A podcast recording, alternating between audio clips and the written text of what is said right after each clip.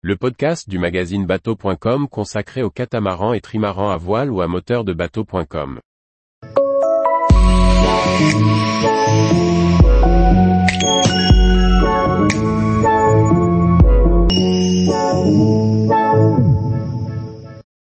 Naviguer en baie d'Évais, une escale normande au cœur du Cotentin. Par Anne-Sophie Ponson.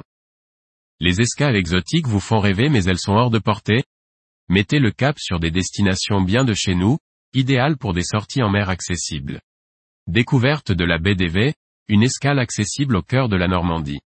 Nul besoin de partir loin pour trouver de belles zones de navigation. La France propose tout au long de ses côtes de la Manche, de l'Atlantique et de la Méditerranée de merveilleuses escales, riches de patrimoine culturel et naturel. En Normandie, ne manquez pas la baie d'Évais. Petit tour d'horizon des richesses de cette baie du Cotentin. La baie d'Évais se situe sur la côte est du Cotentin. Elle est constituée par l'estuaire de quatre fleuves côtiers et représente une zone de plus de 4000 hectares d'estrans sableux ou vaseux. Elle tient son nom du mot normand vais, qui signifie gai. Ces caractéristiques en font un espace naturel exceptionnel. La baie a été enregistrée zone humide d'intérêt international, site Ramsar, au même titre que la baie du Mont-Saint-Michel, et zone naturelle d'intérêt écologique, faunistique et floristique. On y trouve notamment plusieurs milliers d'oiseaux l'hiver, ainsi qu'une colonie de phoques. N'oubliez pas vos jumelles pour les observer tranquillement sans les effaroucher.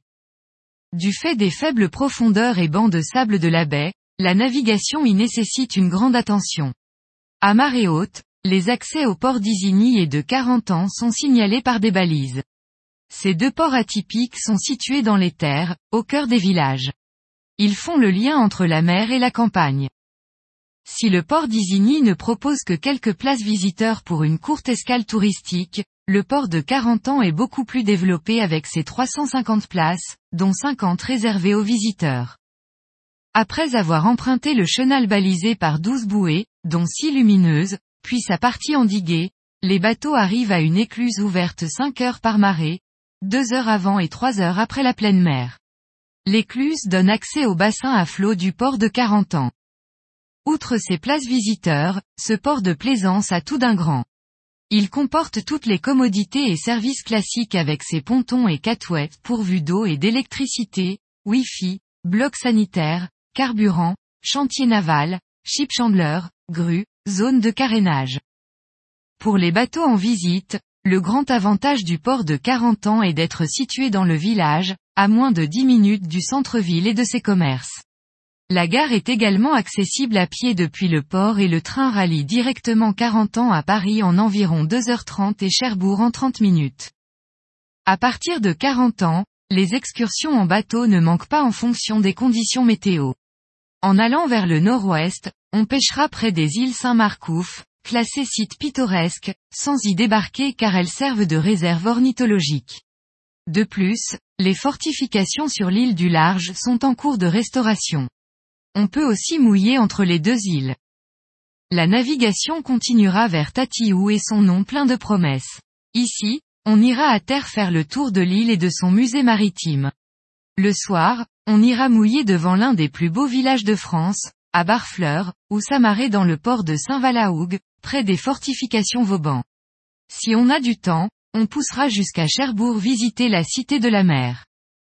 En se dirigeant à l'est, on fera un tour au large de la plage d'Omaha Beach avant de revenir mouiller à la pointe du Hoc.